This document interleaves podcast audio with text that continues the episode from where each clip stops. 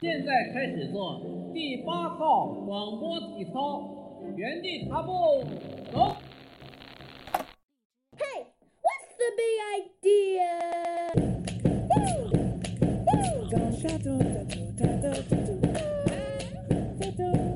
Said sucking too hard on your lollipop, hey, love's gonna get you down. Girl, said sucking too hard on your lollipop, hey, love's gonna get you down. Hello，大家好，欢迎收听本期的剑桥第八套天气预报。 自从导演上次说了我们每一次开头都要来自天气预报之后，我决定我们今天不要谈天气了。嗯，大家好，我是 导演。大家好，我是谷歌。嗯，这一期可能比较 low energy，因为因为你知道吗？最近也没有什么事儿干，天天写论文是吧？对啊，没有什么特别。天天吃日本料理辛拉面。哎呀，这个梗我们已经用了，我已经用了一年了。我已经受不了你了，你这个人。 嗯哎呀，我天呐，我得缓一缓老梗给我带来的创伤。那个天天写论文没什么新鲜事儿，所以这一期我们也没请什么嘉宾。呃，刚才跟谷歌随便聊了两句，也没想好要聊这一期要聊什么，所以我们就随便想想想到哪儿说到哪儿吧。主要是呢，谷歌也也差不多处于这样的状态，因为毕竟已经到第第第七周了，前面六周都没有干的事情都积攒到这个时候了，然后就最近手忙脚乱了，然后呃漫无目的的在忙着。有嗯的时候我真分不清你到底是拖延症，还是因为你真的特别淡定。啊我真是拖延症啊，就是对我可能中中途还还抽着点空来看看剧什么的。嗯，对，然后，对啊，然后最近也有挺多人过来问我说，啊、剑桥面试要怎么弄啊？对，然后这让我上期怎么你已经做说过了。哎呀，哎呀，我陷入一个循环了，怎么办？这 太可怕了你！哎呀你不但陷入了老梗的循环， 你今天活在了昨天的日子里，让我想起了一个恐怖电影，啊，叫《恐恐怖游游轮耶，对 Triangle，对，就对是 exactly 就是这样的一个场景。你每一次做他是做噩梦还是干嘛来着？他每一次就是要开车送他女儿去干嘛吧，嗯，然后都会路过那个恐怖游轮，然然后后出车祸了是吗？呃，有的时候是，不对哦，我我哎我哎我们不应该剧透，我们不应该剧透的，反正反正反正核心思想就是他总是在 repeat 对对对对，然后每一虽呃虽然说每一次呢，他都想想逃脱出这个圈儿，嗯，但是每一次他都他在最后都会都会发现，其实之前的自己呃已经干过一次这件这件事情了，然好后吧， 哎呦，我们别说这个了，因为天气预报来了，同学们。 现在处在一个日，就是白天和晚上更替的时候。嗯我我个人觉说是得，好好好牛逼，好恐怖的感觉。对我个人觉得白天晚上更替的时候是是最恐怖的时候，啊，为什么呢？就是一种感觉，就是我觉得这时候最恐怖，嗯，对，而且这这周五是黑色星期五，啊什么意思？就是反正具体这个这个节日哦、是干要嘛是的？ 要购物了吗？对的，就反正这个这个节日是干嘛的，已经呃并不太重要了。主要是呢，英国在这段时间里面会有很多打折，嗯，啊哦，那我那我那我刚好上网看看有什么要买的。对啊，我们可以升级一下我们的录音设备啊之类的。 给我钱，你给我钱嗯。 嗯，虽然刚才说到每天都过的是差不多的生活，不过大家都知道我最近在写论文嘛，我我可以说我这个写论文的时候又进入到了下一个阶段，又进入到了跟前面的阶段不太一样的一个阶段。那就是我进入这个阶段，它我会发现写论文使我非常快乐。 都不要拦着我写论文。对，呃，我我发现这个，我慢慢的在写论文的过程当中，发现了一条宇宙真理，就很多事情都是这样的。有的时候吧，你还没做它的时候，或者对它不足够了解的时候，你发现它特别特别难，然后你就非常不想上手，非常不想去做它。但是当你慢慢慢慢上了轨迹之后，把之前一些比较难的东西处理掉，形成了自己的一套方法的时候，你就会发现，哦，其实它也没有那么困难。当然，当然，没有那么困难的原因，有可能是因为你进入了一个循环。嗯，对，进入了一个循环，就是你现在写的东西可能跟之前的一样，只是换汤不换药而已。 这是其中一个可能，但是还有一个可能是，你会发现你对困难的这个叫什么呀、承受能力和耐耐耐受性已经提高了。譬如说，你之前没做这件事儿之前，你觉得这个 A 级的困难就特别困难，后来你渐渐渐渐的你，你就已经被虐的，你就已经虐的没有什么反应了。后来你就发现这些都不叫困难了，只要一件一件去解决它就好。嗯，对，我觉得，但我觉得其实，因为像我有的时候写报告什么的，写写可能两个月的实验的那个报告的话，嗯，我在写写之前我会觉得很痛苦，在写的时候我也会觉得很痛苦。痛苦在哪里呢？就是我发现原来还有很多的数据我还没有做呢，然后有很多的漏洞我还需要去补。对，呃，然后可能有一些逻辑上面的问题，我也解释不通。但是当你都已经干了两个月，已经没有时间再去改的时候呢，你就会觉得，啊，我要拼命的想把我的数据跟我的模型能能对得上，是件非常困难的事情。嗯，然后最后就停留在这个呃这个循呃循环里面哦。我用呃数我用数那个数呃数据 A 拟合出来的一个模型，嗯然后应用到数据 B 上面去，哦又不对了，然后再用数据 B 来拟合，哦，然后数据 A 啊、又不对了。所以我觉得其实对于学理科的来说，啊、这个拟合的过程还是一个非常痛苦的过程。对，对我我我挺赞同你说的这个。你说的是在你们学界可能叫拟合，但是在我们看来叫 interpretation。 嗯就我们那个 interpretation 特别有意思，它不单单是要满足它在数数学方面的一个要求，就是它的数值要合理。嗯其次呢，你还得给它赋予一个能够说得通的故事。嗯，这个故事就是在过去的时候，或者在某一个你研究的这个时间段，你所研究出的发生的这件事儿跟其他的那些事儿之间互相有什么样的联系和推动作用。嗯嗯，然后你会发现，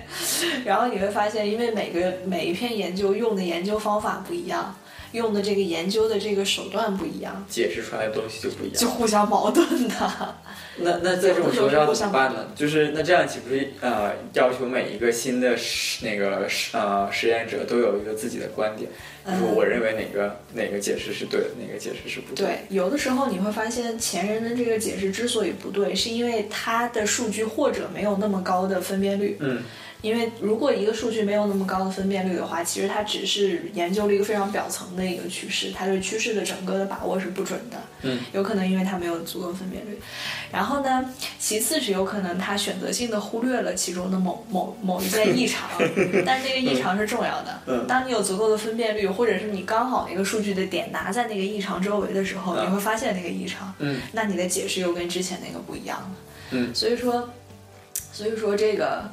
嗯、在我们这个学科里面的研究的过程当中，你会发现，随着技术的推动，随着越来越多的数据被披露出来，然后整个的这个。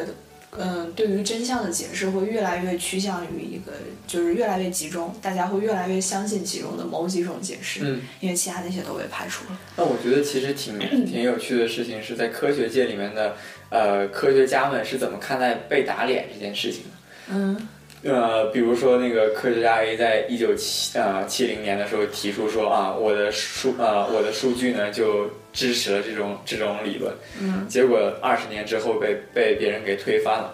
那这个科学家 A 在看到后面呃别人把自己的理论给推给给推翻的时候，他自己是一个那个怎样的感受？哦，你知道吗？嗯这个我现在越来越觉得哈，你做科学研究也好，或者你做一件事儿也好，特别是科学研究，嗯可以说，有的时候它不单单结果是重要的，过程也是重要的。这就是为什么你在写那个论文的时候，你不会只写一个 abstract，、嗯你不会只写我做了什么，得出的结论是什么。相反的话，你在这个论文里面会非常详细的描述你到底是怎么做的、怎么想的、为什么推导出这个结论。嗯其实，在我看来，只要是在你的这个数据和已有数据的基础之上，你讲的这个故事也好，做的这个结论也好，可以自圆其说，是能够在逻辑上解释得通的，那这就是一篇合格的论文，就是可以的。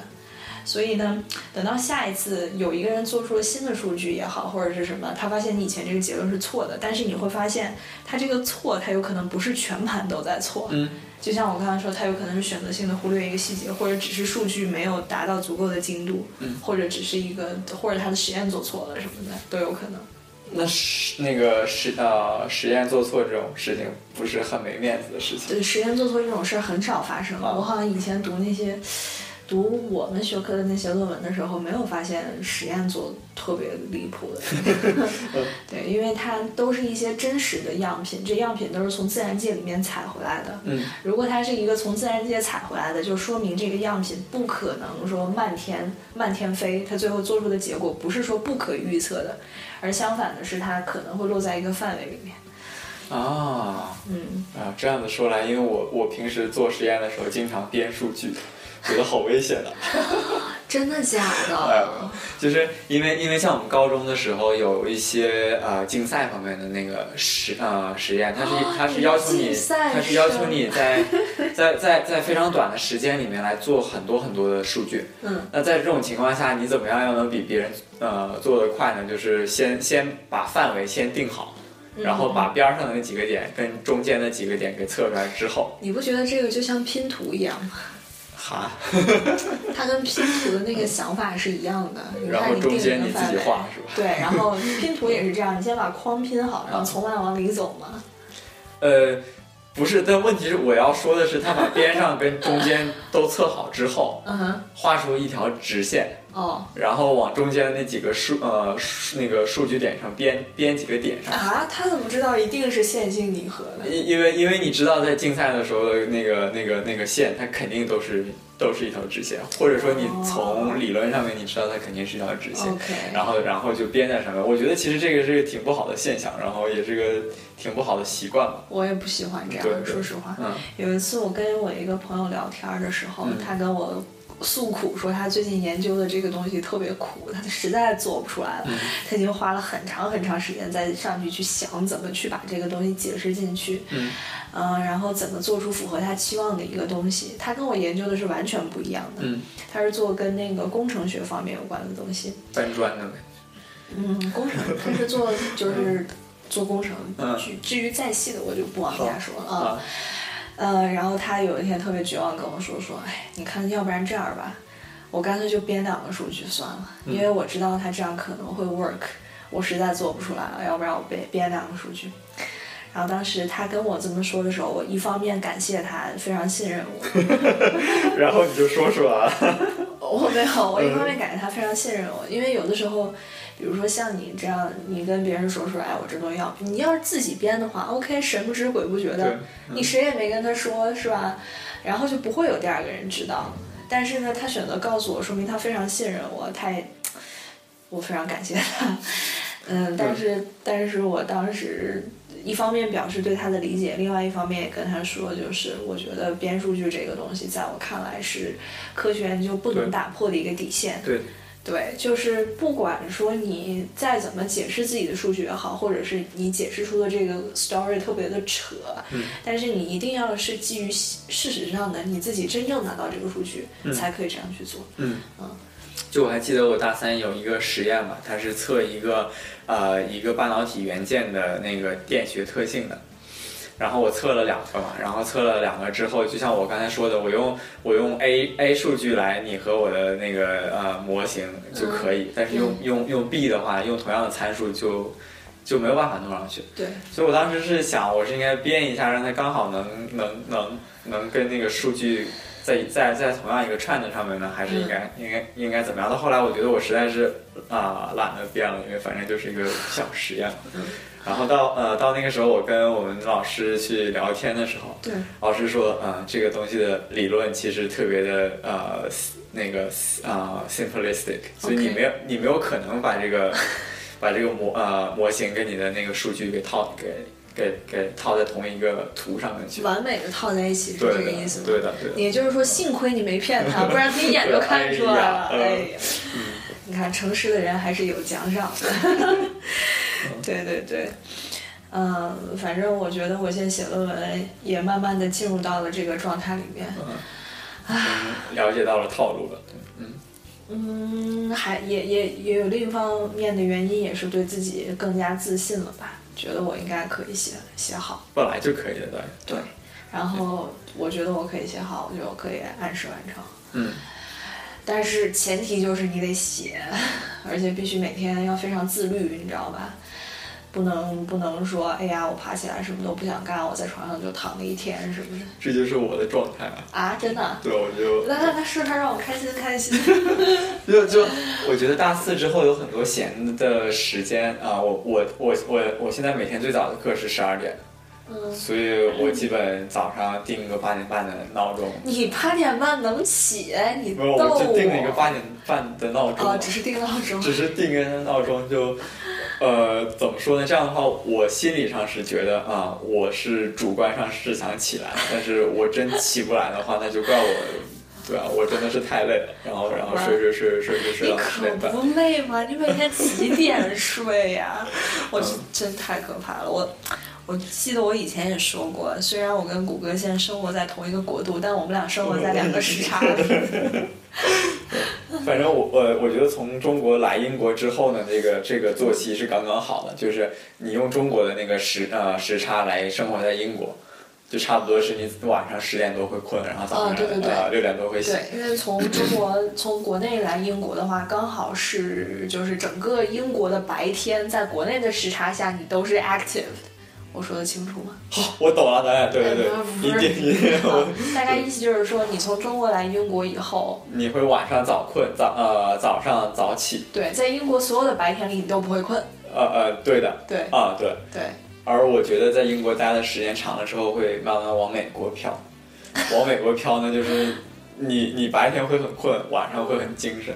哦，嗯，挺有意思。然后我觉得主要是到了冬天之后呢，人人也会，就我觉得其实光照对人的影响是很很强的。嗯呃，你在冬天的时候呢，会更容易累，更容易困。呃，然后在夏天的时候呢，因为英国夏天可能早上四点五点多钟天就亮了，然后晚上九点十点天才黑，就是在这个过程中你会一直很 hyper。就是一直会很很很精神，很有很有精力，然后、呃每天都可以干干，呃就每天都可以干很多的事情，也不会非常早困。啊，呃，就还记得去年不要给自己找借口。去年在英国的时候，啊，我听我同学讲到了一个这样的理论哈，说你在英国的冬天，因为天经常会很阴嘛，你会觉得很很很困很累，是因为你没有办法吸收到太阳所有的 spectrum，嗯就是像一些紫外线，它是没有办法照到你，是没有办法照到你的，因为天，no 很 truth, no truth。嗯哼紫外线不是真的，嗯，啊，为什么？紫外线肯定会有啊，阴天也会有紫外线啊。为什么？就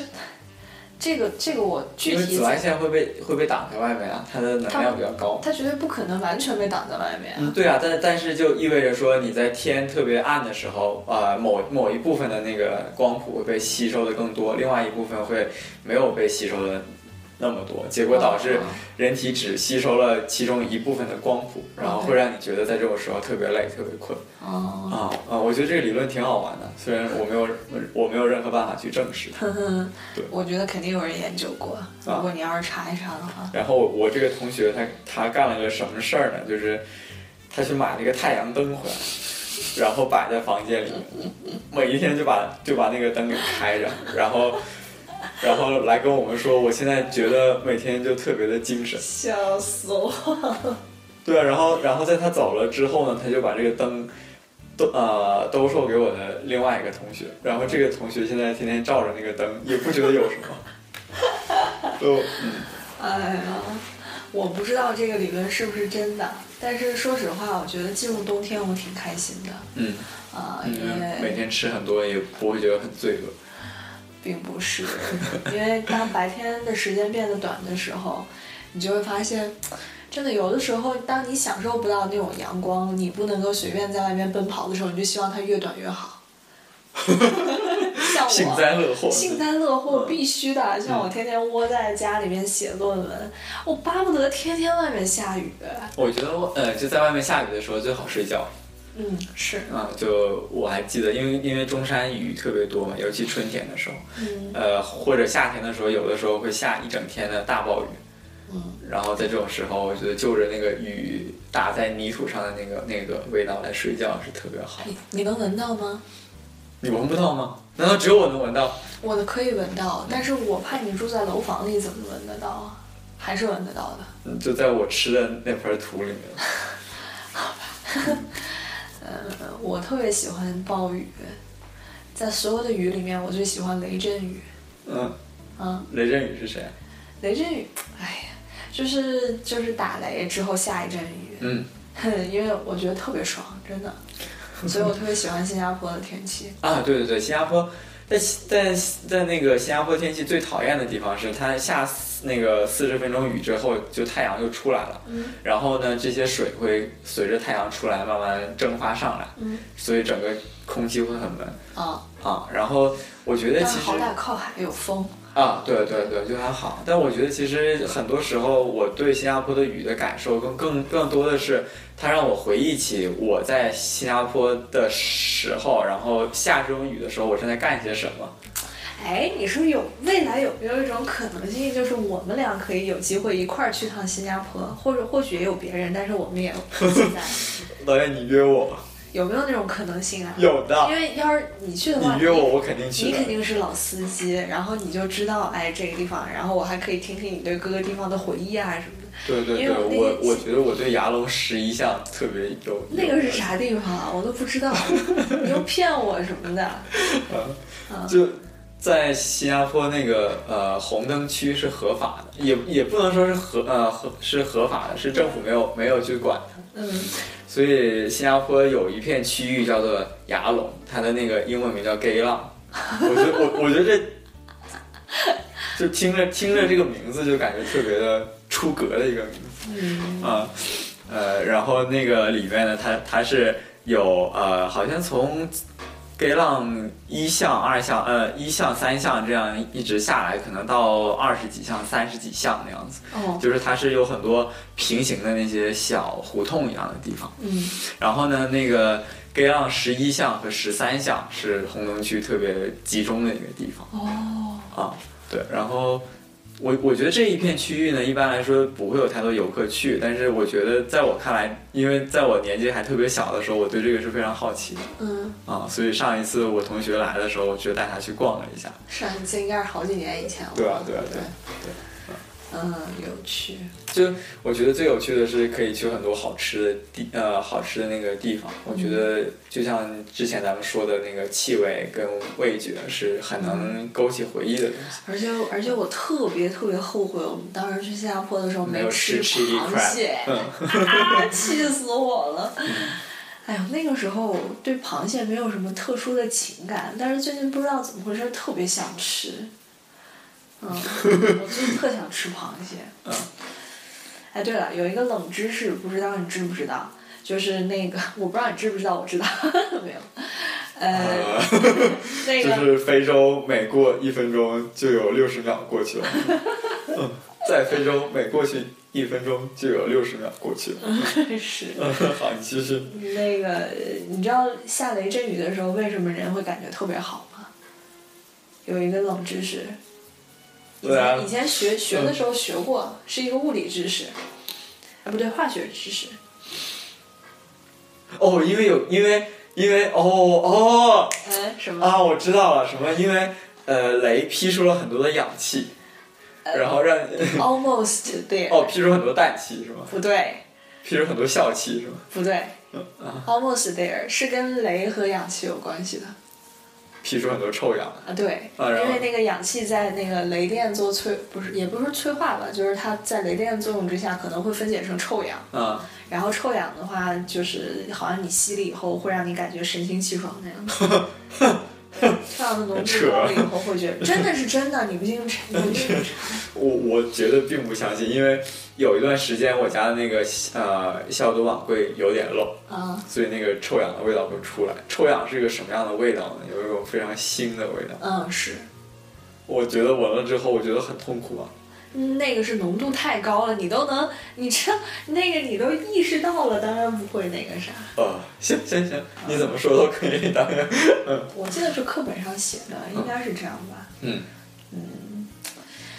哎呀，所以所以那个上期节目我提到了，我们去看那个，我去看谷歌的那个戏，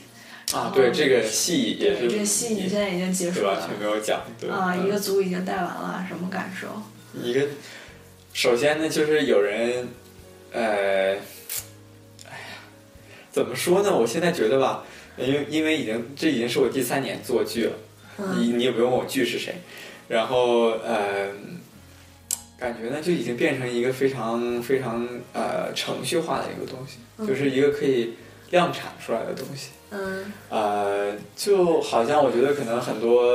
很多人做做电影做了很多之后呢，就变成了他所有的电影都是那样都是那样的风格，而且可以非常快的来产出很多的电影嗯啊。就我觉得其实怎么说呢，对我对我个人来说的感情方面的波动并并没有我大就三年之前的时候波动那么那么强烈。嗯然后也因为今年我们有第二部剧嘛，所以说也不会有说哦突然突然之间离开剧组而有一个非常强烈的感觉。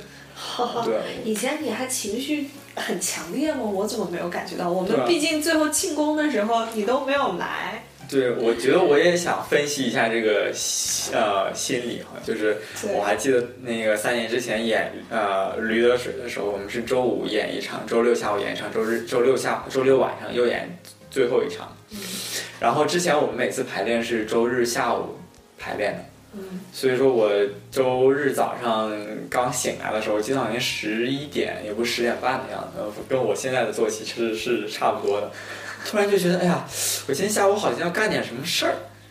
然后哎呀，又好像哎，但是又不是排练，那是什么事儿呢？就是那样的感觉，就是有一种非常空虚的感觉。嗯，然后我第二天早上一起床，觉得特别想导演啊，我觉得以后再也见不到导演，实在是我人生最大的损失。又来，嗯又是一个老梗，again again and again。 啊，对，反正呃，我觉得当时就是这样的感觉吧。然后那一次那一次是因为我我有有我有我特别好的朋友过来看我过来看我演出，所以我就拿着花跟他们一起回去了。嗯对，然后就后来也没有也没有去。但是我现在我今年我今年又看到呃一些演员就是。他们又看到你的好朋友说 手里没有花儿是吗？啊，呃，今天又看到一些演员嘛，就是他们可能一演完戏之后会变得特别特别沉默，就沉默到他平时最最沉默的时候也不会是那个样子，就是对外界的刺激已经没有太多反应的一种沉默。那肯定是累了啊嘛。 我我觉得我我我问他们的时候，他们也是这么说的。但是我觉得我作为演员，我是能能感觉到的。就是当你当你用当你在台上非常呃 energetic，你感情非常强烈，波动非常大之后，就会变得你已经没有力气再去动感情了，嗯也没有太多的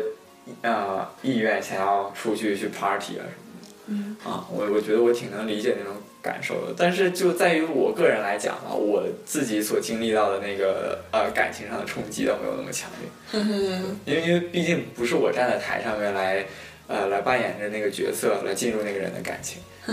你知道我怎么评价这件事吗？啊，我不会说太多，嗯我非常精辟的概括为：当一件事情啊，嗯你想要把它达到，比如说多少分？七十分吧。嗯你想要达到七十分的时候，那个曲线可能不是特别陡峭，嗯比较平缓。嗯但是你想要从七十分做到九十分或者九十五嗯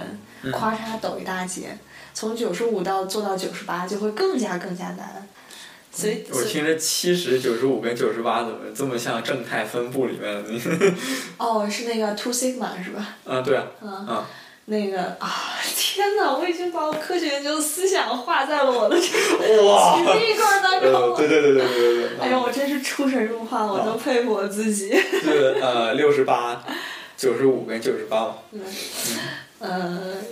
对，大概就是表表 表现这么一个意思。嗯。俗翻译成大白话就是看你自己对自己有多高的要求。啊，对，就是我对我自己的要求太低了，一我直没这么说，我对没对这对么对对说。，你只是用了一个非常科学的方式来对，看你看你是幽默的讽刺了我。看你正不正太呗。对对对对，看 我，我大叔分布。对嗯，怎么说呢？我觉得我我觉得我在剧组里面的那个职责是为大家来提供这样的一个架构，然后呃，就怎么说，就是当当一个当一当一个个总设计师，啊，对， 我我没好意思说，对，而而我而我觉得正就正呃，正因为有了这样的架构，才可以给新加入剧组的人更多施展他们才能的空间。嗯，是我我觉得这样也挺好的，不然的话，当你遇到一个 control freak 的时候，其实你也是蛮痛苦的。哈，对，嗯， 哦，嗯，对对对对对对，啊，对对对，呃，刚才想说什么来着，突然间就给忘了。嗯，提笔忘字儿。嗯 anyway，反正呃，感觉因为也也可能是因为今年有两剧的缘故吧，我觉得可能，嗯，我我有我有更多的期待放在第二部一个那个比较大的剧。嗯对，虽然说这部呃推理剧，我个人就是《知更鸟》的这部剧啊，我我觉得还是我个人对它有很多感情的，因为因为我我跟我跟我女朋友看的第一部话剧就是这个，哦在伦敦，所以我说这么烂的本子非得选，哎，哎呀。 哎呀，我都没好意思说。 对对，就为什么导演说这个本子烂呢？是因为其实这个别本说子本烂来本本人来毕是竟个是一个著名作家写的，就是说对不太适合吧，对只能说合不合适。嗯，尤其不太适合话剧的这个形式，因为本来这个本子是一个小说，嗯，然后他后来把它呃把它给改编成了话剧。那我觉得本来你不是为了这种艺术形式来写的一个本子，对，它它的张力不会特别在哪里的。所以我在排练的时候，我就感觉到，我觉得这个本子本身，嗯，对演员的感情要求是非常低的，而且对台词功底要求也不高。它唯一要求的高的呢，是整一个整一个故事的节奏和那种非常悬疑的氛围。哎，我跟你的想法截然不同。嗯，嗯，哎，我先确认一件事儿，你刚刚说你女朋友是你前女友还是现女友？反正都是钱的。啊，好吧，嗯那个，呃，我跟你的看法特别不一样。嗯我觉得这个剧本之所以我会觉得它不太适合，有这么几个原因。嗯首先，第一点是它的翻译特别的急屈咬牙，嗯，就是说，哇，这两这四个字要怎么写？大概你别问我，我刚刚都提笔忘字儿了，我都想不起来。 嗯，你要是问我英文的话，我会。 嗯，我不问，你接着说吧。哦 OK，那个，我觉得导演你是想说汉语拼音。呃，没有，我说 hard to understand。哦， 好，你继续来。嗯嗯，因为他的那个翻译里边，尤其是你把那个外国人的人名翻译过来的时候，首先造成了第一重理解障碍，嗯这是第一重。第二重是他整个那个翻译并不是非常地道的，嗯就是说他做本土化的这个过程做的不是足够好。嗯这就导致了，你这个人在说这个台词的时候，观众第一层要理解这都是点儿谁，嗯，第对二对对层对对对对，我第二记得我记得我看那个中央六的译制片的时候就，哈，这个人的名字好长啊，什么呃什么什么什么特洛夫斯基这种的。嗯，第二层的意思是，他还要分心去，你知道熟悉这一套翻译腔的语法，嗯因为你知道这个东西被翻译过来，跟咱们平常说白话还是有点不太一样的。嗯所以有了这两个障碍在那边的话，它就导致了你在说这些台词的时候，你需要有更加强的台词的功底，去把握住每一句台词之间的节奏。嗯然后你刚才说的，比如说你觉得台词可能不太重要，演员可能不太重要，嗯更重要的是要有一种悬疑的氛围。嗯但是在我看来，悬疑的氛围可不单单只是那个突然哇一下，或者突然给一个特别吃惊的一个音效什么的就可以解决的。嗯在我看来，整个悬疑和推理剧的核心就在于演员之间如何配合，在台词方面如何掌控节奏。对吧？就是节奏，对吧？嗯对呀、嗯然后整个节奏体现在什么地方？当然就体现在台词的功力上了。嗯甚至是每一个重音，然后长短，嗯甚至是一个小包袱怎么把它抖出来，都是非常考验功力的。嗯对我们，我们当时在选推理剧的时候，因为其实，呃，我们选本子的时候就已经把这把这部剧，因为今年第一次做两部剧嘛，所以第一部剧想做一个更更容易懂一点的剧，不是一个非常先锋的剧嘛，所以我们当时已经把范围定在了推理剧里面了。嗯然后推理剧里面，因为我们毕竟看的也挺有限的，至少在我看来，我觉得国内的推理剧，呃，我没有听说过一些反响特别特别好的。嗯呃，那当时我们有这样的有这样的几个待选的本子，有一个就是叫《十二公民》，或者呃不是《十二怒汉》，它的那个话剧版本叫《十二怒汉》。嗯呃，它是由一个意大利作家的本子翻译过来的吧？呃，所以其实，嗯、我们当时在翻译腔这方面的选择就是差不多的，因为两个本子都是翻译过来的本子。啊、然后我也去看过《十二十二怒汉》的这部剧本身，我觉得在看的时候呢，因为那个那个主演非常厉害，就是你像你、像你刚才说的台词功底非常强，啊、你你去看他你去看他演的时候，你不会觉得呃沟通上有任何的障碍。嗯，对，但问题是，呃，我们后来发现呢，这部这部剧全是靠台词给撑起来的，就是当时告在诉我哪部剧不是靠台词，只要你怎么说呢？就是当时在上海看这部剧的时候，嗯它整个场上面有十二把椅子跟一个小的文件箱， ，that's 没有 all，是吧对对对，没有任何别的陈设了，也没有太多的剧情。他们十二个人要干的事情呢，我就不说了，免得剧透。 对，啊，呃，反正就是主要呢就是靠他们几个来说。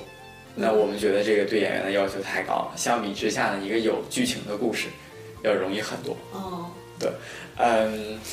然后就是你刚才说的本土化，呃，这个《十二怒汉》，因为这也是个可能四五十年代的本子啊，它它有一个中国本土的剧呃那个剧情的版的剧情版本的电影叫《十二公民》，嗯是由那个何冰还有刘烨是吗？哎刘有刘刘烨吗？我只知道有何有何呃有何冰，然后别的人我不太记得了哦啊。对，那个电影里面呢，就是怎么样呢？啊、他把他把很多他把很多原原故事里面出现的一些生活中的细的细节都改成了呃中国的这个背景。嗯，比如说那个时候有。啊，我也举不太出什么例子啊，就比如说，你像在外国有有的有的一些东西，可能换就换到中国来了，比如说早餐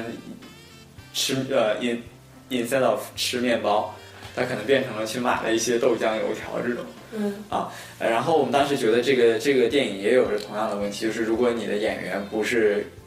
功底特别好的话，很难撑起来这样一部剧嗯啊。然后我我们这不就有有这样的 compromise 嘛，就是说，首先你的本子呢是一个，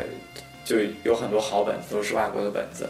然后呢，这些外国的本子里面呢，也有也有一些呃要求比较高的，也有一些要求比较低的。那我们就就有这些 compromise 之后，我们选了我们现在的这个本子。 ，make sense。但是你知道我怎么理解吗？嗯我觉得在我看来就没有 compromise。嗯嗯，就是，呃，你可以说一个人的戏份高还是低。嗯，如果说，在我看来，如果要选剧本的话，我会选择，比如说不要选一个一定。怎么说？当当你不能够保证自己一定能找到特别好的演员的时候，嗯我会选择每一个演员的台词量都差不多，嗯，这样不会说就就是所有的人都依赖于其中一个人的表演，嗯但是我不会觉得一个有剧情或者怎么样的，就会使台词的作用变得更加的小，或者是怎样。嗯我觉得，哦，我刚才突然想起我想说什么了，就是我觉得我有一个特点，就是很多时候我要决定做一件什么什么事儿，我会特别认真的去做它。嗯但是后来我发现这其实是一个挺大的优点，但其嗯实它也有一个缺点，就是它的缺点是什么呢？就是可能有的时候有一些事儿并不需要你特别认真的去做它，嗯嗯，可能达到七十分或者说达到六十分及格就 OK 了。但是有的时候我觉得我难以过了心里头那道坎儿，嗯我觉得如果有了这个承诺，然后你需要去做这件事儿，那我就需要尽我自己的能力能够把它做好。嗯，OK，就所以应用到我们选本子上这件事情来说，是你觉得其实不管演员的水平怎么样，我们仍然要抱着能把演员训练上去的心态来选本子吗？就是我我觉得，哎，当然，我觉得这个都是题外话，嗯因为、因为说一千道一万，一个业余的剧团、学生的剧团，学生的主业就是学习，他对不是来演戏的，嗯对。所以最主要的还是要玩好、吃好、乐好，对的，然后顺便顺便把那个剧本的本钱收回来，对吧？嗯这是他最主要的目的。但是像我刚才说的，如果是我去做这个事儿的话，我就会用另外一种标准来要求我，嗯哪怕说 OK，大家对他的期待就是，呃，看自己的朋友在上面演一演，然嗯后跳出他平常自己跟我在相在跟我相处的时候一个人格，然后我会觉得很乐呵这样的，嗯跳出这个场景，真正尊重这个剧本身，用做剧的心态来看的话，我觉得。嗯，没有一个剧的台词可以说是不重要的，因为你是玩话剧呀、嗯，你不是说歌剧啊、舞台剧啊对的，或者话剧嘛，对对啊话。呃，怎么说呢？这个是 relative 的，就是呃，比比如说我要把《十二怒汉》跟《知更鸟》做对比的话，那《知更鸟》的剧情就就会重要很多，嗯因为《十二怒汉》里面没有根本没有剧情可言。 ，OK，对，就就就相当于你找了十呃十二个人来讲一个故事，还是找十二个人来演一个故事嗯的区别。那在在在这在这两个本子之间，你当然就会说，其中一其呃其中一个的台词要比另外一个重要很多，因为除它除了台词就没有别的东西了。嗯而在另外一个里面呢，它既有台词又有故事，那你就需要把两个都做好。啊，对，That's my point。Anyway，就呃，我们我觉得选选推理剧主要是因为想，因为觉得剑桥的观众们都对这种，就比如说像狼人这样的游戏会在剑桥很受欢迎。嗯啊、因为大家觉得在这个过程中有逻辑思维，还可以过一过嘴那个嘴炮的瘾，呃，所以说我是本着这样的想法才来选了一个需要动脑子的一个。但是你知道，如果我要是这个剧的导演，我要是跟你争辩的话，我不会用这个本子。为什么？因为就像那会儿我去看排练的时候说的，我觉得这个本子不是一个本格推理，嗯，就是说，什么是本格？呃，本格推理。就是说观众知道的信息跟最后能就是，比如说你你在剧里面有一个侦探，然后看这个戏的人他自己又有一套看法。按理说的话，应该是看这个戏的人所知道的线索数跟里面那个侦探所知道的线索数是一样的。嗯但问题就是说，你的这个剧，这个剧本本身写的就是到最后揭示出来的时候，观众并没有，你知道，观众顺着你这个戏给出的线索，并不能知道一定是他呀。也就是嗯说，这个推理是不完善的。所以，所以像你说的这样，你觉得如果选一个本子可以让大家享受到这种参与的乐趣的话，应该会选一个线索更完善的一个本子，就是大家在看的过程当中能够真正的有 input，嗯像当时我去看你们那场戏的时候，在中间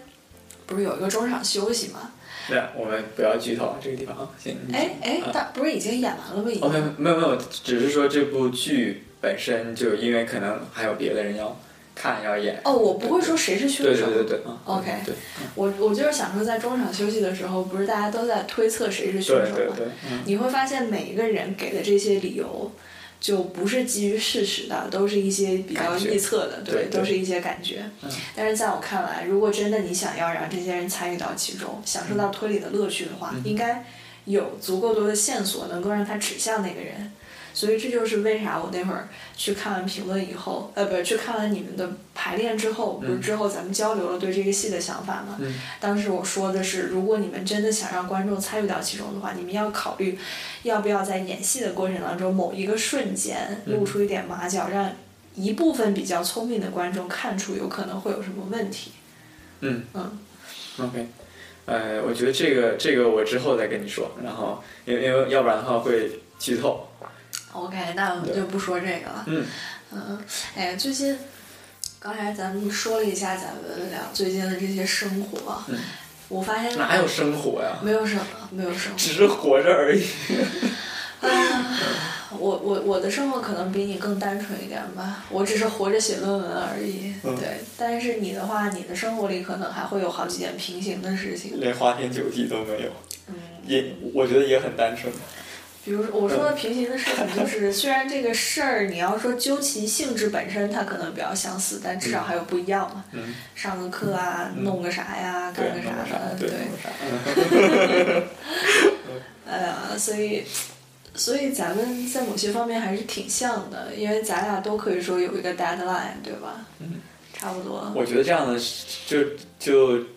这样的生活还挺好的，因为你知道你有这么多的活儿要干，你知道你什么时候要把它给干完。嗯。我就想象一下，如果之后出去工作的话，呃，你不知道你有多少活儿要干，你不知道你什么时候能脱离开这个东西，你就会觉得我我我会探索把我所有的时间都放进去来做这件事情。嗯呃，就就好像其实我觉得我在假期做暑期工的时候，就觉得，呃，我想尽可能的把所有的时间都花在这个上面，因为毕竟也没有家人，也没也没老婆孩子，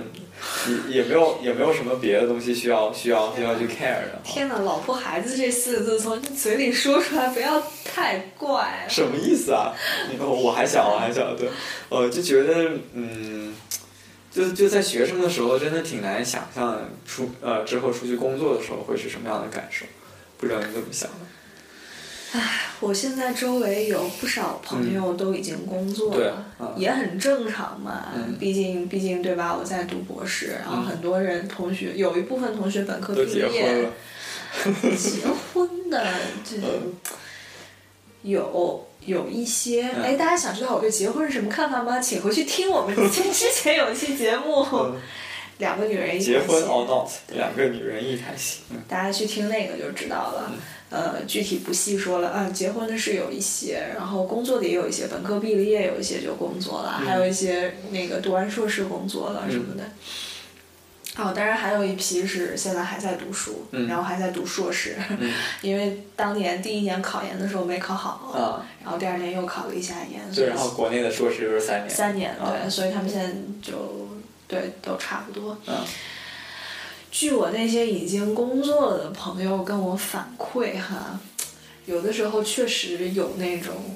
比较机械的感觉，嗯就是觉得自己处在一个流水线上，每天所做的这个工作找不到特别特别大的意义感。嗯就好像觉得，嗯，说白了，自己也只是很大的一个流程当中的一个小环，嗯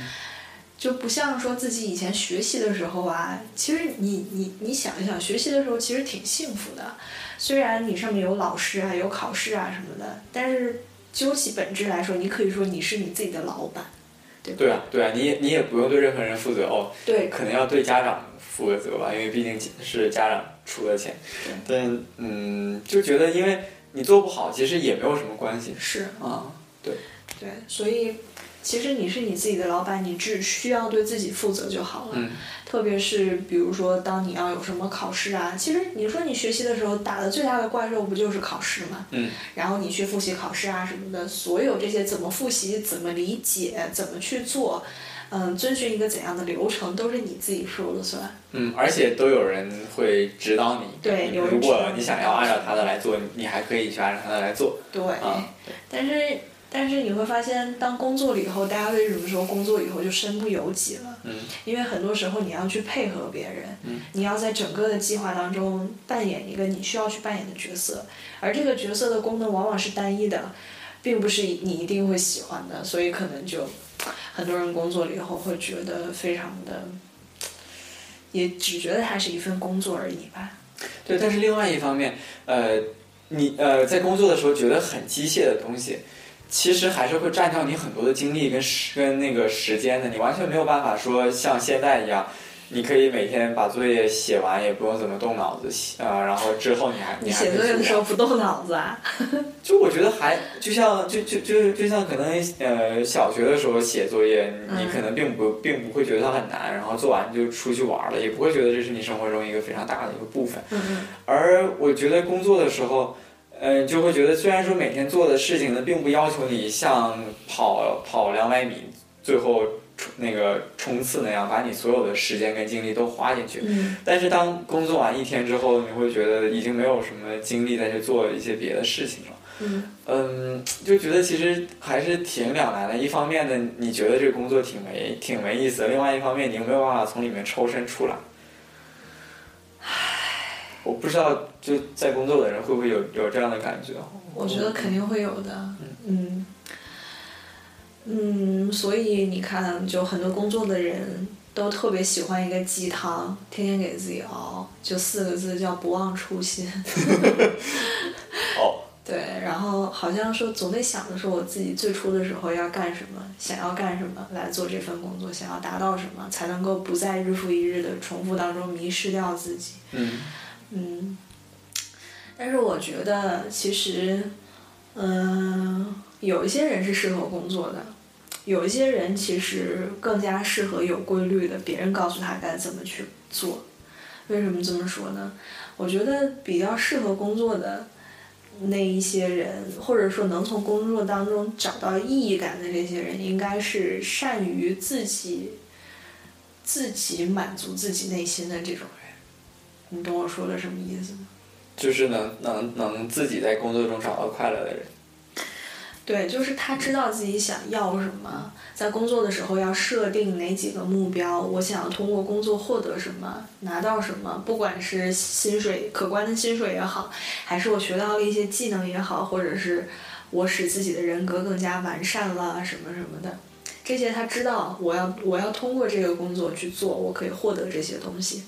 但是有有一些人容易迷迷失意义感的是一些什么样的人？就是他也确实不知道做这个事儿有什么意义，嗯他也不知道自己需要有哪些地方要提高，或者说去满足、去经历、去见识，嗯所以可能更容易迷迷失在所谓日复一日的机械工作当中。嗯，对，嗯，但是我觉得，首先你要能有这种跳出来看整一个东西的的经历、呃心情和意识的话，嗯本身就是一个需要很大的能量的人。是的，是的，我非常同意。大家别觉得说，哎呀，有一些人真的就是天生能说，或者说有一些人特别善于沟通，讲话特别逗什么的。嗯其实我现在真的觉得，沟通也好，幽默也好，嗯，就是非常详细的能够把你的自我表达出来也好，它其实都是一种付出。就是它需要你有很强的，像你说的心力、脑力、精力来做这件事，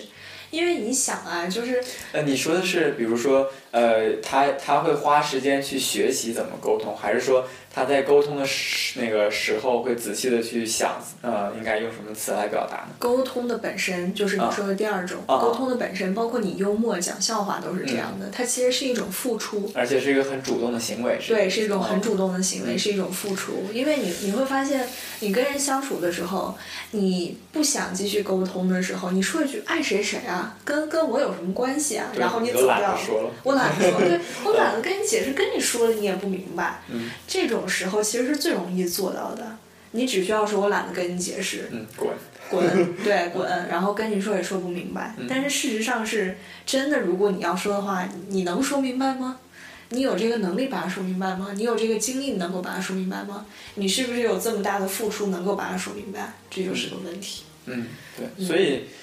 你的意你的意思其实是在于说，啊，应该珍惜我们周围那些愿意来跟你讲话的人。真的 是，嗯不对讲话是一回事儿，沟通是另一回事儿。嗯因为沟通它其实是一个双向的词，只有沟通沟通嘛。如果你只有一方面说的话，那不叫通，叫那叫捅，你知道吗？对吧？嗯如果是沟通的话，就说明应该是对方彼此都能理解，基于一个共同的认知之上达出的某种共识吧，对吧？对对，然后我觉得其实，嗯、当当你每天需要讲很多话的时候，嗯，可能真的是能感受到这种主动沟通其实是一件非常耗心思的事情。是的，对，我觉得像之前我我记得我大一的时候，我我大一的时候特别特别闲，然后我也也不是说特别闲，我把时间都花在学学生物上的，因为因为因为因为是这样，我你是们说男女生物学吗？那个叫生理学的啊，，好嗯，吧就就我之前没有学过生物嘛，然后大一的时候我选了一门生物的课，所以我大一基本所有的空闲时间都花在这个这个上面。我当时就在想，为什么我我好想跟人我好想跟人讲话，嗯然后也特别想知道别人想都在想些什么。可是到后来，因为呃参加的活动呃越来越多了，所以每天要跟很多人讲话，讲的时呃时间长了就感觉。啊你不来找我，我绝对不要跟你讲话。就就感觉像你之前说的那些，呃，相声演员呐、喜呃喜剧演员，或者像小丑那样的人，他们可能在上台之前都会特别特别的沉默，因为他感因因为因为我觉得对于他们来说，可能就像你刚才说的沟通，嗯，讲话讲笑话用。用脑子这些事情都是非常非常耗精力的事情，是。对啊，我就觉得我现在挺能体会到那种没人来找我，我就想坐在房间一个人，呃，静静的发呆的这种感觉。嗯，其实很多主持人也是这样的。啊所以，当我觉得我在荧幕上看到一个人，哦，他舌灿莲花，他特别机智的时舌候，灿莲花是吧？灿灿舌灿莲花，嗯嗯，他特别机智，然后他应对自如的时候，其实我我会心里觉得我特别幸运。嗯为啥？因为他已经把他最 energetic、最有精力，然后最聪明的一部分展现在荧幕上了。嗯这这样我觉得非常幸运。然后我对我自己来说的话，我有一个期望或者向往，我知道离离开学校，比如说走到工作岗位之后，每天会特别特别忙，嗯但是你会发现，有的时候可能工作真的就是工作，真正对你重要的还是就周围这些你爱的和爱你的人，怎么样能够在老婆孩子，嗯，也不一定非得是老婆孩子，也家人有啊朋朋友友、对家人、朋友，嗯对。嗯，怎么样能够在工作的同时，然后又分出一部分来跟好好的跟这些你爱的、爱你的人好好沟通，嗯不要说把自己工作上的压力转嫁到发泄他到他们身们上身上，对，嗯或者说让他们跟你一一块儿去承担这样一件事情。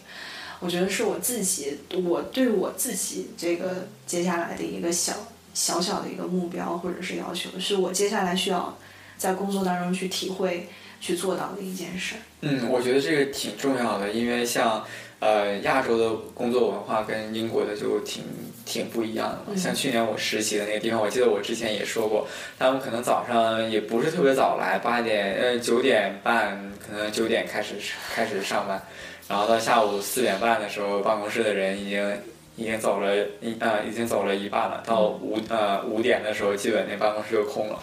对，然后呃，而相比之下呢，在亚洲，我记得我在大学里面做实验的时候，那可能基本晚上饭堂还是有挺多人去吃饭的，然后接着可能八九点钟，很多的那个实验室还是有人的。呃，我觉得就是其实来英国之后，这种工作观念对我的冲击挺大的，因为我之前一直觉得，其实你人生如果想要有价值，就应该花很多的时间跟精力在你的工作上面。呃，只有只有这样子，你才能创造出你本身生命能创造出来的价值。嗯，呃，可当我到了英国之后，我发现哇，大家觉得都好好好看重家人，好好看重自己呃空闲时间的这种这种呃看法和观念，我觉得还挺挺有意思的，也不一定说哪边对，我只是觉得。嗯，至少这个观念本身对我来说是挺新的哦，啊。嗯，对，反正在我看来是这么想。不过我觉得照照现在这种，尤其像亚洲的那种工作环境，你要想说想要去去 pri 去 prioritize 你的家人、你的空闲时间的话，还是蛮难的，因为毕竟周围的人都都是很努力在工作。对，其实我觉得怎么说呢，可能它像这么一个曲线关系，就是说，你想，如果我们把一天的时间想成有限的哈，本来就有些，呃，不不不，这个这个你说的有限是一种客观的时间，啊，然后你还可以心理上有一种主观的衡量。 嗯客观的时间它是线性的，它不会说是哎怎么怎么地。比如说我在工作上的时间，客观的时间花的多了，然后家人上的客观时间就会花的少了，对吧？嗯但是事实上是你心里头还有一个弹性的时间，这个是主观的。嗯这就是为什么有人说你要有一个叫什么高效率的去相处，嗯高效率的去相处和沟通的一个时间。嗯所以我觉得他们之间的关系可能并不只是百分之七十和百分之三十的关系，而是在七十和三十双方上都有一个上下的浮动。我懂你的意思了，对就是说你其实花同样多的时间，但其实在你主观上的感受的时间可能并不一样。嗯就像之前罗莉，呃，就是我们有一期的嘉宾讲那个异地恋的嘛，嗯，他当时我记得就强调了说，既然两个人没有办法经常在一起的话，那他们每在一起的时间的质量就非常重要。对，呃，所以他们会会在那个可能相处的那一个星呃那一个星期里面，呃，先做很多事先的准备对，然后就为了那呃一个星期可以相处的非常高效、非常高质量。我觉得这可能跟你刚才讲的是是同样的嗯对点，嗯嗯，我就觉得有的时候绝对的时间可能不能保证你真的就会达到一个绝对的成果，但是对的时间的投入是一个前提，但是它不是绝对的。对对对，嗯嗯嗯，这是其一，其二是我觉得你说那个工作文化确实也是该反思的地方。如果你再往深一层去想它的话，你就会觉得工作到底有意义吗？它真的它真的有什么意义呢？它呃产出的东西到底是什么呢？钱啊，这很重要的，哎但还要吃饭的。哎，对，但是这个衡量钱的标准又是什么？这个标准是谁给你的？是嗯市场给你的吗？什么市场给你的呢？人才市场，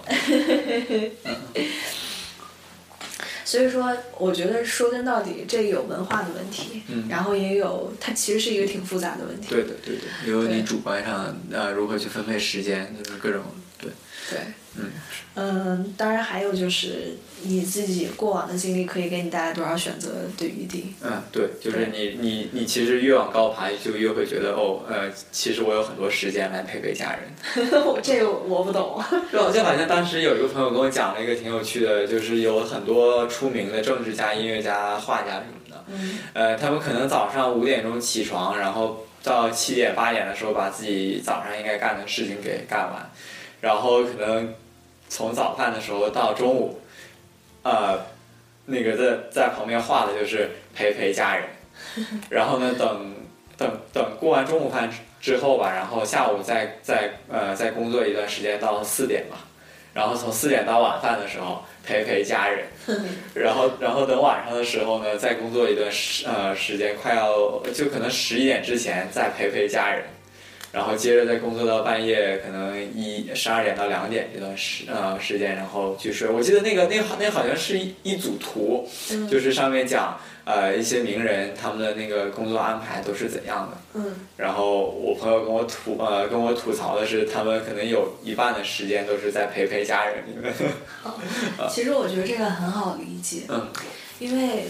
因为当一个人，比如说你就专精于一个领域，嗯时间达到足够长以后，很多时候刚进入这个领域，觉得特别难的知识、遥不可及的东西，在你看来全部都是嗯 background 了，已经。就它已经内化到了你对这个东西的理解当中。嗯那当你作为一个推力非常强的机器，嗯再去带一个新的知识的时候，当然会变得很容易，嗯就会因为有你有这个积累，而使你变得高效，就像我写论文一样，嗯其实是一个道理。嗯嗯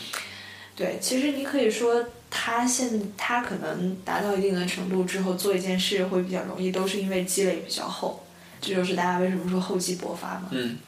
但是另外一方面，你看我们实验室里面的那些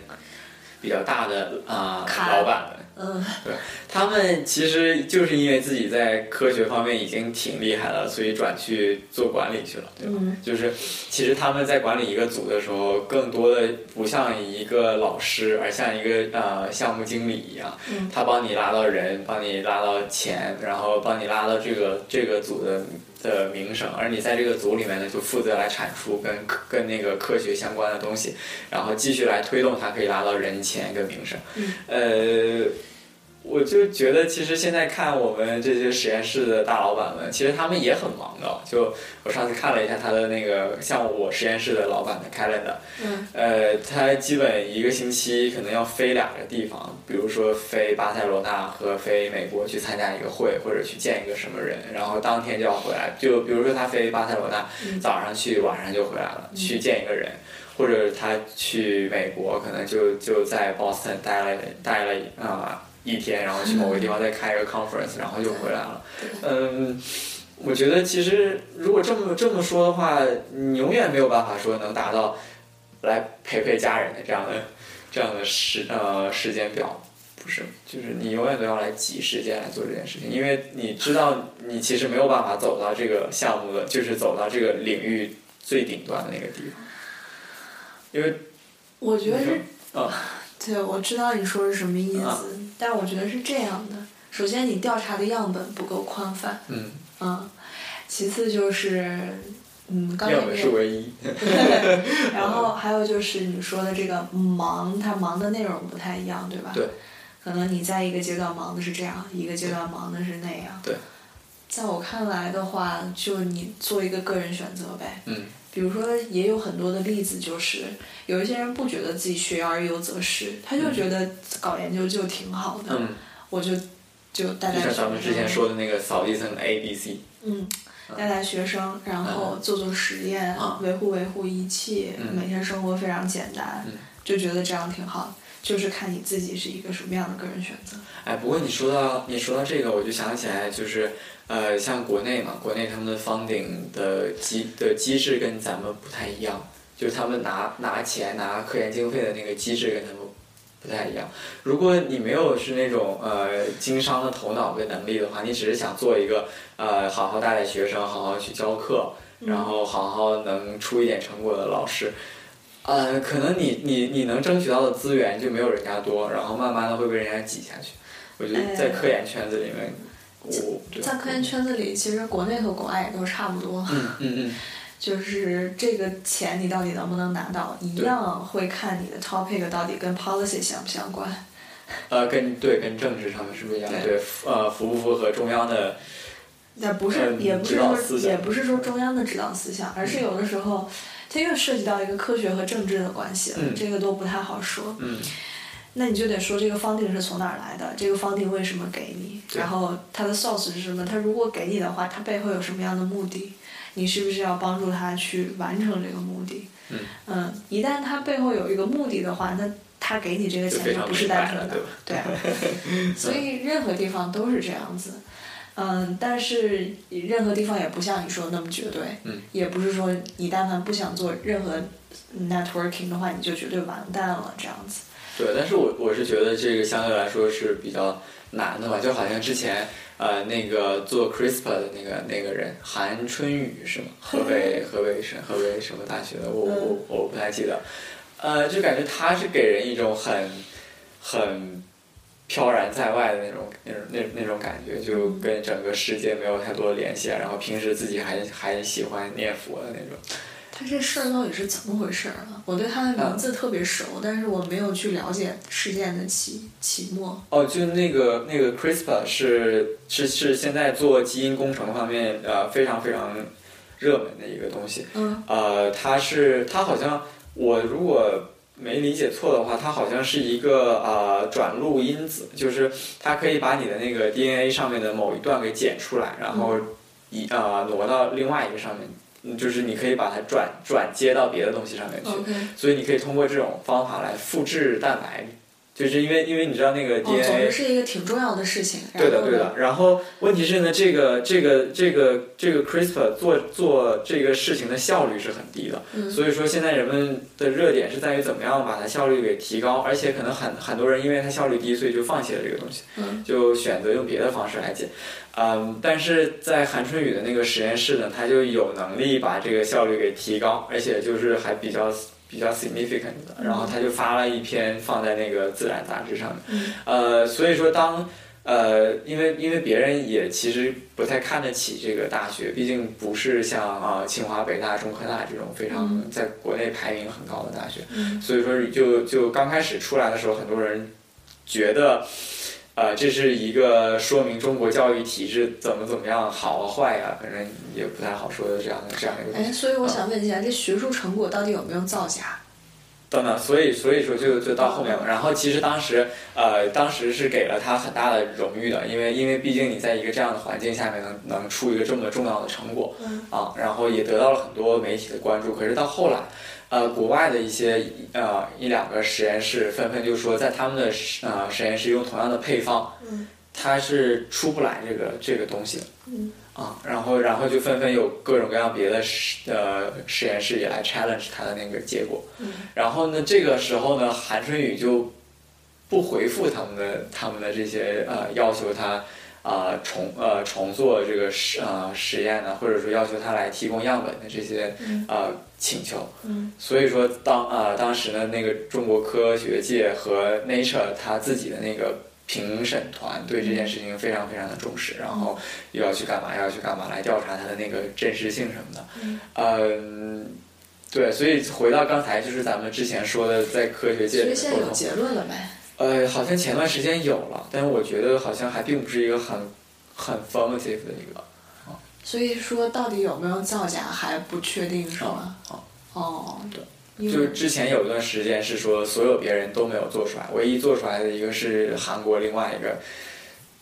三流大学做出来的 OK，一个一个成果，也没有也也也没有人信。嗯对，然后反正也有帮他说话的，也有帮他，也就是也有在骂他的。 ，OK，对，帮他说话的主要主要就是说，因为你做生物这个东西嘛，毕竟你的样本本身有没有被污染是非常非常重要的。嗯而其实这个啊啊、reproducibility 是并不是特别高的。好吧，我一会儿咱们录完节目，我去查查这件事儿。啊我觉得你刚才这么一说，我发现几个特别难难不太理解的地方，啊嗯就是如果你发了文章的话，你作为通讯作者。是有有义务，啊义务呀、对的，对啊，对你的，得回复啊，你对啊嗯怎么不回复呢？这是一个我觉得特别奇怪的地方。对的，嗯。嗯但但其实蛮好玩的事情是，呃，有有有有很多做 physics 的人，嗯也是说因为自己太忙了而没有回复一些别人对他的问题哦，好吧。啊。对但是这个得看一下优先级啊，毕对对竟的你这个是一个非常重要的成果，对吧？啊，然后他他当时就有媒体采访他的时候，他自己你看是有时间接受媒体采访，没时间回一下吗？对对，然然后他他他自己的那个说法是，呃，我最近正在就是因为有很多人来找我，嗯然后我最近又想把这个实验给重复出来，嗯，所以说我没时间是吗？对，所以说我现在还没有办法来跟你们详细讲这个事情到底是怎样啊的。好吧，所以，所以好，好像后来的是在等他出结果吧。到后来我就没有再接着看了。反正刚就刚开始的时候是是是大概这样的一个嗯，啊，呃，就这样子说回来，就是说，呃，如果你你不主动去抛头露面，你不去为你自己的成果来争取人钱跟名声的话，嗯在这个领域我觉得是很难混下去的。呃，有可能吧，反正也看也看情况吧，对就对是，嗯，也有那种就是非常呃默默无闻，但是又真的很厉害的那种人。但其实我觉得你说的这种抛头露面，在我看来不是一种坏事，就是你是为了去争取名声的，就不是就是它只是你去做这件事情的一个方法而已。学术交流的一个部分。对啊，它只是一个，它并没有说什么一定特别脏或者让你出卖自己 的。没有没有没有没有，我只是说，呃，当你当你做学术做到一定程度之后，你就需要开始做管理了，你就需要成为一个项目经理一样的人去。有的人选择，有的人也选择不。但但我觉得选择不的人就很难在这个圈子里面越越混越高嘛。哦没有，我觉得，我觉得在这个圈子里，所谓高不高，嗯并不是说只有做到管理才算高呀。学术的影响力，对不对？对啊，你可以拿到，你可以拿到 tenure，然啊嗯后你可以有自己的门生，你可以有自己的 reputation 啊，这些都挺重要的。嗯，对，但啊是其实这个也也也也挺像，就是也也是建立在你要让别人知道你自己的 work。那肯定啊，不然为什么要有 publication 呢？对为什么要有，publication conference 本身呢是一个，对对对。然后对啊我觉得就是像 conference 这种，你一定需要经常去的一些跟别人交流的这样的呃嗯机会。而其实跟别人交流，并不是你做 science 的一，就怎么说呢？呃，最近几年来说是这样，它呃就是人们认为交流是做 science 的一个非常重要的一个一个部分。嗯而可能在比如说一百年前，当人们做做 science 之间的沟通还特别少，的因时候，为一百年前没有这个条件，还没有 conference 这种东西其二，一百年前并没有这么大的 community，对的，没有那么多的人 contri contribute 在这件事情上，嗯，没有那么多的团体，而且是世界各地的团体在做同一件事情，对啊。所以你可以把它理解成是科技的进步，嗯使得这个世界变小了、变平了嘛，嗯所以才会有这样的沟通和交流。嗯，对的，对的，你不可能一直在闭门造车的，而且闭门造车，你觉得是一件光荣的事情吗？不，我的意思是说，你不可能只通过 publication，你还需要主动的去向别人卖你的你的项目，卖你的这个呃思想，哦，跟卖你所做所做的 work，哦，我觉得这个当中的界限其实挺难说清的，嗯。也不是说你完全靠 publication 就不行。啊、对，但是我觉得你也不能没有那个正常的，就是像 conference 这样的交流对，啊。我不知道，一定会有个例的，对但是对对对，但是就也不也不好这么统一的说，我只是觉得现在的 trend 呢越呃是越呃越来越变成了啊、呃每个组的 PI 会很愿意让别人知道他的 work，而且会嗯、会很希望能扩大自己在学术上面的影响力吧。嗯，我觉得这是这是一个很正常的诉求。对对嗯然后，那你要扩大影响力的话，当然就需要主动的去做一些事情。嗯，那呃肯定、，要不然就是有两方面吧，一方面是你自己的 work 一定要好，对，在你的 work 同样好的情况下，你要去做很多主动的一些啊、跟别人的交流。是呀、这对就像我们办这个电台一样嘛。对的，嗯，我们有，我不说我 们了，我把你捎带上，嗯就是我有足够大的好奇心，然后我想把它分享出来。嗯如果我自己天天窝窝窝在那个屋子里面写论文，一边写一边想啊，我太有好奇心了，我对这个东西也感兴趣，我觉得那个事情也特别有意思，我只在我脑袋里面想，那么就不会有跟我们听众朋友的这样的交流了。对，嗯，嗯，是对，我觉得。反正这一这一期可能也也也算是在我们请了两期嘉宾之后休息一期，然后有休息吗？其实我觉得我还是在挥发我自己的能量啊。哦，因为我在想办法感受到好温暖，我在想办法要表达清楚我自己，要沟通一件事情。嗯对。哦，对了，还是那件事儿。之前那个回来的时候，我们假期回来之后不是录过一期，然后在、我在里面说，如果大家有什么觉得我适合的工作机会啊，或者是什么联系我，现在依然有效啊。大家如果觉得想跟我工作，或者跟我在一起合作，或者有什么有意思的工作也好，嗯，觉得特别适合我，嗯，也欢迎你推荐给我，我特别欢迎，就通过我们微信公众号联系我就好了。对，导演是很棒的，你要是能能能抓得住他的，你是赚了，我是一个做事很认真的人，我只能这么说，跟谷歌不一样。别这样。嗯，呃，那个时间差不多了，但是我还有一个小小的东西想聊，嗯刚才没来得及说，嗯就是我最近重新看《老友记》了， Friends，嗯，你有看过吗？我看了第一季跟第二季，当时是我还在新加坡的时候嗯嘛，然后呃，我想想，但是去新加坡第二年结束的时候，然后当时觉得嗯，看美剧学英语是个非常好的方式，结果后来发现这种东西都是扯淡，anyway，然后因为有字幕吧，对吧？也不是，是因为嗯嗯，怎么说呢？你你要看很多很多才行，但是你觉得哦就是它的那个性价比是很低的，对你不如去真的跟人讲话，不如真的去看书快。啊对好吧？对吧？呃，然后呃，当时回去买了那一套，因为《老友记》十十季嘛，就它它就十张碟，嗯，对。然后当当时看，刚开始我觉得那个那个那时候看，可能第一季的时候还觉得看的挺开心的，嗯。然后看第二季的时候觉得。呃，好吧，觉得跟我的生活离得好好呃离得好远，但是我周围有很多人很喜欢他们，嗯，我就不太理解为什么，就是他们从中间能看到的那个跟自己共鸣的地方在哪里啊？哦，你当然不理解，因为你是机器人嘛。呃，哦，那个开玩笑，就是我觉得我看《老友记》也看了好几遍了。嗯我这一遍再去看它的时候，跟我以前的感想特别不一样，嗯跟我以前感触有很多不一样的地方。以前我看《老友记》的时候，那时候我还没出国，嗯。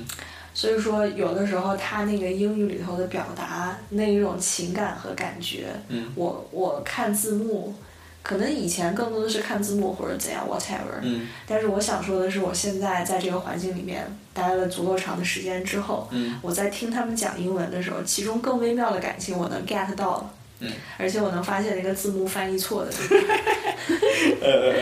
对，这是其一，就是一个特别不一样的感受。其二是我以前在看《老友记》的时候，每每一遍看的时候，都好像能发现其中一个人物的闪光点，是我以前没发现的。嗯这一次我觉得我以前没有特别注意到的其中一个人物是 Chandler 嗯，就是那个钱德勒，嗯就是假稍微有点 gay 的倾向，但是直的不能再直的一个，啊，嗯，所有人都不知道他真正的工作是什么的那么一个人、嗯嗯哼啊。哦，我这次看的时候，尤其是前两季，然后他还没有就是。因为你知道他那个演员本人曾经在拍《老友记》的时候受到过嗯酗酒啊什么的那些困扰，嗯我忘了他有没有，好像也有点药物依赖那种，嗯的困扰，所以他在头两季，在第三季、第四季的时候就变得非常憔悴。我这次又看的时候，我觉得头两季里面他真是太帅了，特别帅。我觉得你可能就我看到他的时候，就我不知道是不是你说那种，我觉得应该是就 Chandler 了。呃我记我我我我感觉看到他的时候，特别像看到《泰坦尼克号》里面的那个船长，船长，就就是我觉得他跟另外两个男的长得都不太一样，另外一个是 Ross 是吗？嗯，Ross，还有一个 Joey，哦，还有一个 Joey，对我觉得 Joey 就是那种非常典型的拿来搞笑的一个，你觉得 Joey 是搞笑的那种？嗯，不是吗？就我觉得他们他们三个人挺好的，balance 了一个一个比较比较正常的人，一个非常搞笑的人和一个话特别少的一个人啊，你觉得谁是话特少的？ ，Ross 啊。哦，其那实也还好，可能我我看第第一季之后或者给或我者的你感现在觉有对点记不得他那个剧情了。啊，对啊，就不是说跟《爱情公寓》特别像，然后我觉得似乎你你应该能找反过来 correspondence 说是爱情你跟公寓跟他特别跟他特别像，像对对对，我就我觉得能找到一个 correspondence 嘛，就他们两个里面的人，呃，我好吧，我保留你的意见，但是我跟你看法不嗯对一样。你接着说啊，嗯，这次我在看的时候，我就发现，我又发现那个钱德勒 Chandler 这个嗯人物内心深处的更多内 涵。这是第二点，嗯，好第，三点是所以你发现他什么内我涵不呢？想说。对吧？好，你继续，嗯，然后，然后第三点是，呃，因为咱们现在在英语国家生活嘛，嗯以前没来的时候，对他们这边的社交啊什么的不是特别了解。嗯但是我又看 Friends 的时候，我渐渐的，你知道，我又看出了一点他们中间社交的那种门道，我以前不太明白的。嗯比如说你，你看他们这个 friends 在相处的过程当中，他们认为什么东西最重要呢？比如说我我我这一堆人，我天天 hang out，我觉得什么最重要呢？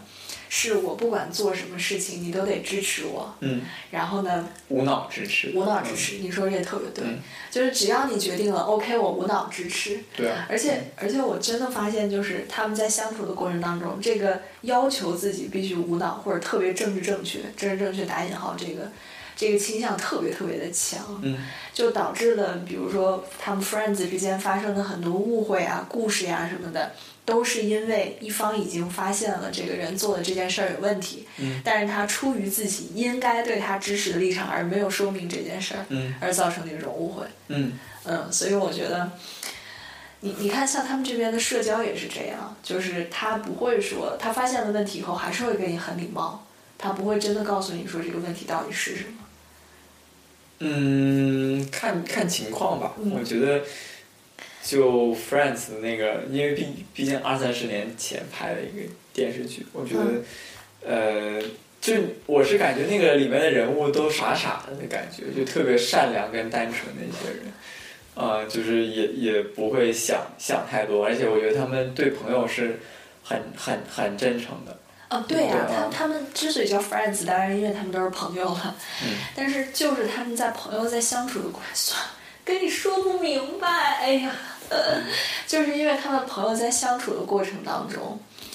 你会隐约的发现也有那么一点套路，就是有的时候看破不说破，嗯哼，但你要从另外一个观点想，他们这样更 tolerant，嗯，我觉得我对 tolerant 的理解是，就是说我能理解你，并且觉得你做的这个是对的，但是嗯他不我一觉定得能理解你，但是他仍然选择支持你，对但是认为我觉你得认为是对的，对，但是但是你知道吗？我觉得有的时候更重要的是，这个事情到底它的本身到底是对的还是不对的？有嗯的时候朋友给你的是另外一个眼睛和视角。对对对，所以我嗯觉得，我最近在看它的时候，它里面那些故事错位引发的这个东西，让我嗯觉得政治正确这个东西挺有意思的。嗯，是就我体会到了一种就是政治正确在他们这些 friends 当中相处的过程当中所带来的一些问题，也好，笑料也好。所以就是在反倒嗯是就是可能他的出发点是善意的，嗯，对，对，但并不一定是好的。就是对他把自己的这种对自己善意的要求隐藏在真相之上啊就是说有的时候善意比真相更为重要，但是有的时候这件事情却不一定是正确的啊啊，他可能会让你看上去是一个 nice person，让让你会觉得你非常 tolerant，非常 understanding，但事实上这个事情本身究其而言可能并不是正确的，你并没有告诉他正确的是什么。对，但你说在在咱们看来，你作为一个你作为一个朋友是不应该这样的。你可以联想一下最近美国的大选嘛，嗯就是整个那个社会，然后呃，大家之间相处的一种风气，认为什么是正确的，看破不说破， being nice is more important than being true，、嗯对吧？所以说这个可能会带来一些问题。那 link 在哪里呢？就是如果如果就跟大选那 link 在哪里？跟大学 link 在一起的话，就是，嗯，我们要支持 diversity，我们要支持呃但其实没有人想支持 diversity。不是有没有人想，是因为它背后有问题。嗯这个问题不一定是是或者不是，而是你应该允许有另外一种可能性存在。嗯然后你支持 diversity，OK、啊，你 being nice，但事实上是它不一定 true，在某些情况之下它不一定是正确的。比如说，呃，一个你要求你，你可以允许他内心认为自己是女性的一个男的出入女性的厕所和更衣室。嗯你说这个东西很 nice 啊，是不是听上去特别 nice，特别 tolerant？哼啊，非常政治正确啊。对，但它是正确的吗？它真的是 true 的吗？啊对，这是一个。啊，有意思有意思。就是吧呃，就比如说，我记得我在初中的时候嘛，有有这样的有有这样一个讨论的题目，说，呃，叫什么啊、如果就是你想努力去消除消除歧视本身，是不是也是一种歧视？对，哦，我觉得其实就其就其实有有挺多这种非常玄的一对，我种，明白你说已经这个明意白思。了对嗯你，你说这个我就知道你理解了我说的这是什么意思。啊，get get 嗯 get get 了。对啊，对。哎，我觉得，但我我是觉得呢，这种人意识上的东西是非常难讲和非常难去控难制说的。清楚的，对。对，啊，嗯就昨天你说，呃，我我我昨天看到那个知乎日报上面有这样的一个说，呃，理论上来说呢，每每一份的申请的那个成功率都应该是是是一样的，你或者是比如说 apply for university 吗？没有没有，就就这么说吧。我我们每一次扔硬币的那个出现正面的概率是一样的，嗯不管你之前有有有多少个是正面，嗯，对吧？嗯而呃，有人做过社会学的调查呢，说呃，比如说我去申请签证哈，那如果我前面两个人都申请成功的话，那么我我申请成功的概率会降低，因为那个人那个呃批准的人会主观上的想要把每一份的成功的概率弄成一样的。嗯嗯所以因为他看到了前面两个都成功了，所以他感觉下一个应该有个失败的，我才可以能 balance 掉这个嗯呃成功率嗯，啊。然后我就觉得啊，其实这种潜意识的东西太太虚太玄，嗯你自己都感受不到的东西的话，它还存在吗？那你你要怎么样去控制它呢？我觉得都对是一些很费劲的事情。对，所以我觉得说回那个 Friends，哎我这一次再看，嗯以前我最早期的时候看的时候，我会觉得我非常羡慕他们六个人之间的友情，嗯就我觉得啊，不管我做什么事儿，我都是你最坚实、最坚实的后盾，嗯哪怕说你在呃，怎么说呢？你在跟你最跟你合适的那个人在一起的时候，你去出轨，跟别人怎么怎么样了，我也可以原谅你什么什么的，类似于这样的情节。嗯我会觉得哦，挺好，他们彼此真心相待，都特嗯别那个。但是当我这一次在看的时候，又因为我处在这样一个文化环境里面，嗯我就突然又对他他们之间的那个相处模式有了一个新的看法。你嗯觉得更多的是批判吗？不是批判，我嗯只是觉得以前这一层它是存在的，但是我没有对它进行过多的关注，啊没有把它拎出来。那如果给你选择，你会怎么样去做呢？你你是说什么？你作为他们其中一员的话，作为他们其中一员，我是觉得，你看，其实他们那几个人，有的时候他你会说他们彼此之间有不同的个性，但事实上是他们在处理矛盾和冲突的时候，当他们在选择 nice，就是做一个好人和指出真相的时候，其实他们之间的他们每个人的选择都是非常像的，嗯往往都是选择做一个好人。就是他们这六个人，往往在面对这样选择的时候，都会选择做一个好人。但是对于我嗯来说的话，呃如果把我放到一个情境里，当然是不太可能。但是在生活当中，嗯我会不是每次都会选择做那一个好人。对的呀，我我嗯我觉得应该是这样，要不然的话，你你自己的想法，就就跟一个没有没有没有想法的人不对，是一所样以的你吗。们说回来，你就会发现咱们国内那个政治正确的风气不是特别浓厚，你发现没有？啊，right right，是吧啊，嗯对吧嗯嗯嗯嗯，嗯，对啊，就是，那我就觉得，如果你都没有自己的想法了，那为什么别人还要来跟你相处？因为他可以从你这儿获得支持呀、对啊对啊，获得一就是种你知道吗爽？对，获得一种 爽，因为对所有的人都支持我，好像我就是正确的一样。对啊而但我事觉实得上是是这不一样定是正确的，因为没有人真正说出那个真心话。啊，那那那就可能，反正在我们的价值观看来，这样的人并不算真正的朋友。有些人的价值观看来，呃，可能还是要看一个 percentage 反正反正我好吧，fine，那也啊，我懂你的意思。嗯 好吧，那这一期天气预报就结束了。啊，聊到后面还是挺开心的哈。不知道大家听我们这碎碎念，你们觉得开 心吗？又是碎有什碎么念嗯想法？啊希望能好多次都没有说了，要到苹果 Podcast 给我们留言哦。嗯 胡嗯哥，好你，再说一遍，然后到那个荔枝上和那个微信公众号里面可以给我们给我们留言。对，我觉得我们看的比较多的是微信公众号，啊而且里面有很多特别热心的观众会给我们写很长很长的。对我看了之后觉得特别开心，因为嗯，其实这些东西很激发我们下一次要跟大家分享些什么。嗯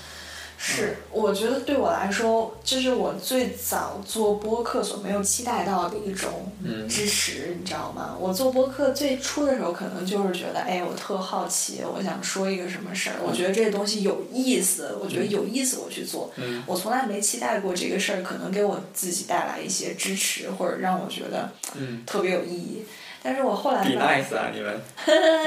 但是我但是我真的后来发现，其实听众朋友们对我们的支持和反馈，对我自己来说，真的我挺感谢的。特别是我现在自己天天写论文，有的时候能看到大家给我们的一些留言也好，我会觉得，啊，我还是做了一件还不错的事情的这种感觉。啊，虽然苹果 Podcast 不太好留言，但是我希望大家如果就是用苹果手机也好，或者是能够接触到这个应用，可以到里面给我们打打分。嗯这样的话，有助于我们排名的提升，也会有更多人看到我们的节目。啊，虽然多不一定是好，多不一定是对，但是对吧？但是会有更多人留言就是了。对。好吧，好的下期再见，拜拜。拜拜。